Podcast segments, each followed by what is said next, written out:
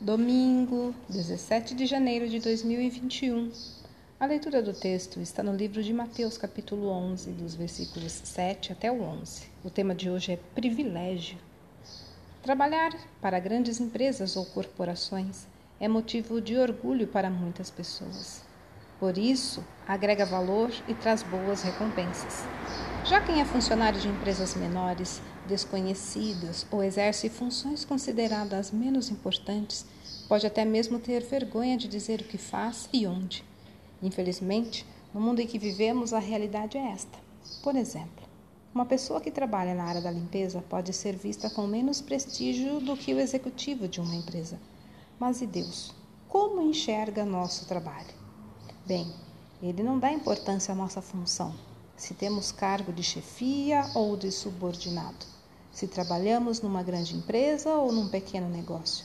Deus se preocupa muito mais com o objetivo do que fazemos.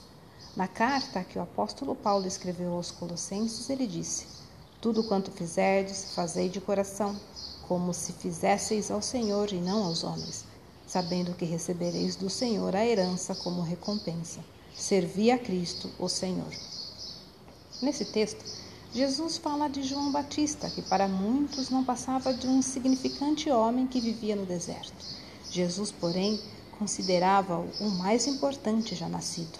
Contudo, logo a seguir ele diz: Mas o Senhor no reino do céu é maior que ele. Talvez seja difícil entender as palavras de Jesus, mas fique tranquilo, Deus não tem uma lista de preferidos.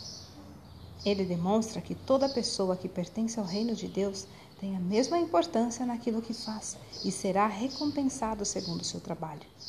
Por isso, quero convidá-lo a olhar para aquilo que exige sua dedicação dia a dia, não com orgulho ou vergonha, mas como um privilégio de servir a Deus. Não importa qual a sua função, médico ou faxineiro, agricultor ou advogado, diarista ou juíza, o que realmente importa é servir a Deus com seu trabalho.